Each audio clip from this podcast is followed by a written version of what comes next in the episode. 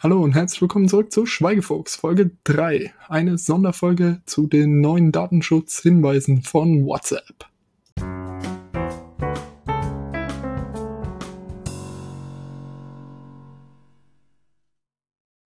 So, dann legen wir doch gleich mal los.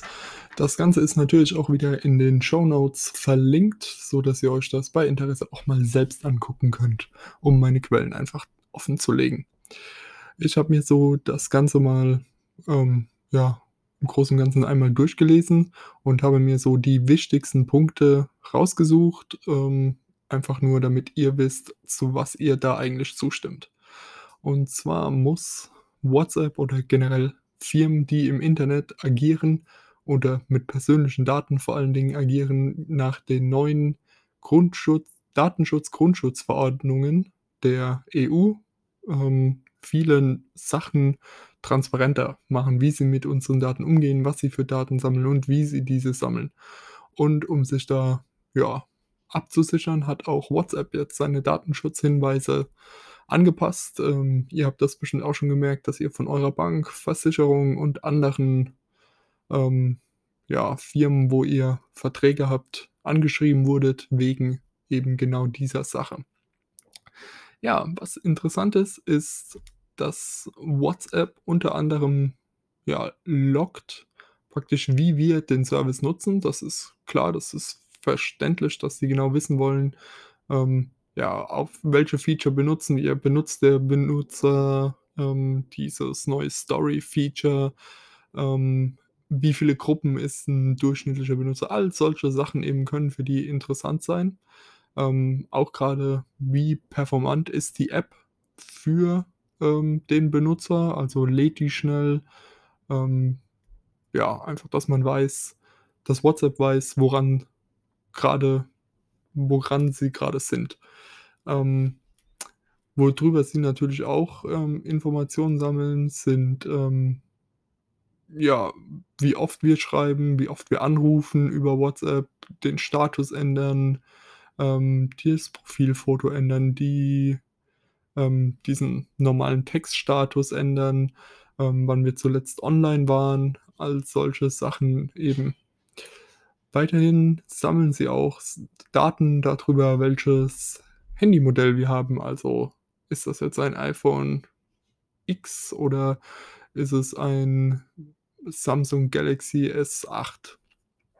Dann welche App-Version, wie viel Batterie hat der Benutzer denn gerade, wie gut ist seine Verbindung, ist er gerade im WLAN oder im mobilen Netz unterwegs, ähm, welchen in welchem Netz er unterwegs, also Telekom, O2 etc. Äh, welche Sprache verwendet er auf seinem Handy, in welcher Zeitzone befindet er sich, die IP-Adresse, ähm, dann hat jedes Handy, sowohl Android als auch iOS, eine, ja, eine einzigartige Nummer. Und ähm, diese Nummer speichert sich WhatsApp natürlich auch.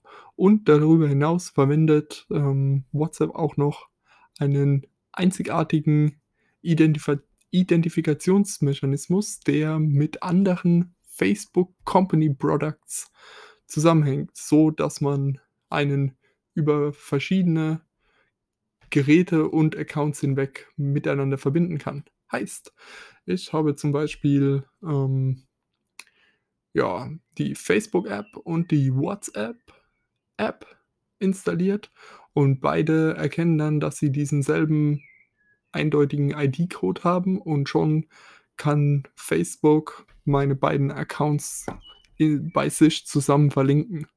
Ähm, ja, und kann dadurch deutlich mehr Informationen gewinnen.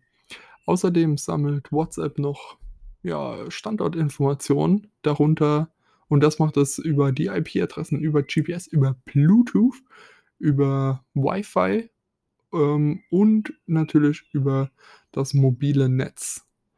Das mit Bluetooth und Wi-Fi ist so, ähm, ja, zum einen kooperieren da teilweise Läden. Das ist in Deutschland jetzt nicht so verbreitet, aber in den USA ist das deutlich verbreiteter, dass dort Läden wie zum Beispiel Target ähm, überall in ihren Läden kleine Bluetooth Hotspots, sage ich jetzt einfach mal, eigentlich sind's Beacons, ähm, aufgestellt haben, um genau zu sehen, wie sich ein einzelner Kunde durch den Laden bewegt, indem einfach viele Leute ja das Bluetooth-Signal an ihrem Handy immer eingeschaltet haben.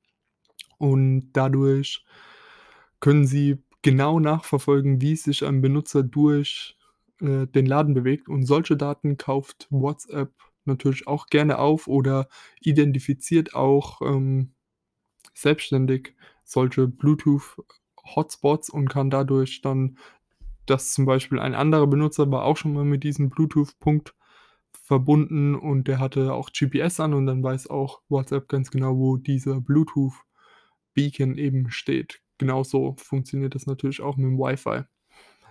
Ähm dann verpflichtet die Datenschutzgrundschutzverordnung, kurz DSGVO, den Anbieter oder den Betreiber eines Services auch einem die Möglichkeit zu geben, die Informationen, die WhatsApp hat, ähm, einem zur Verfügung zu stellen. Das könnt ihr relativ einfach in der App machen, indem ihr oben über die 3 Punkte, ähm, auf Einstellungen geht, dort auf Account, Account-Info-Anforderungen und dann Bericht anfordern.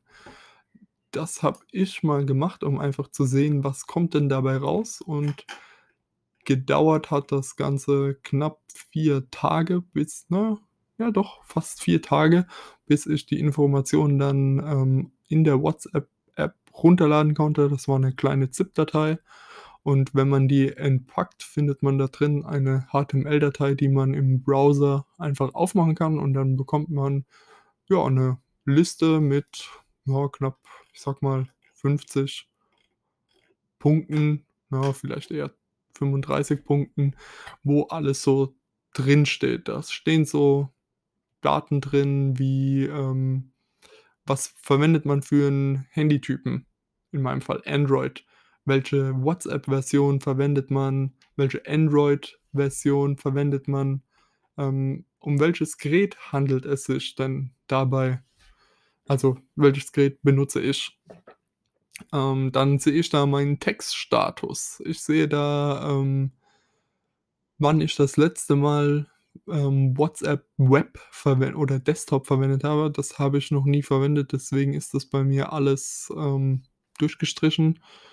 Ähm dann sehe ich da mein aktuelles Profilbild. Ich sehe, wann das Profilbild hochgeladen wurde.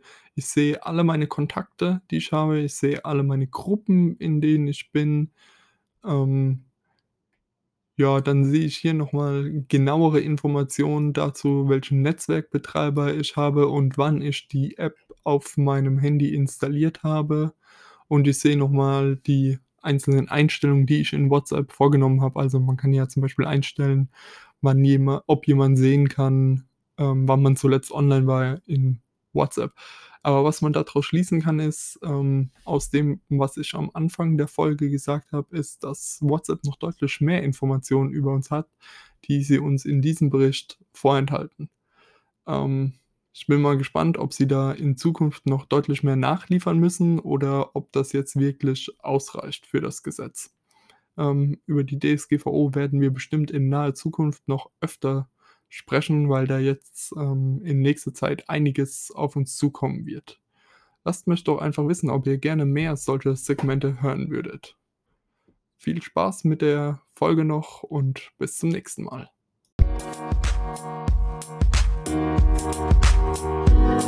Musik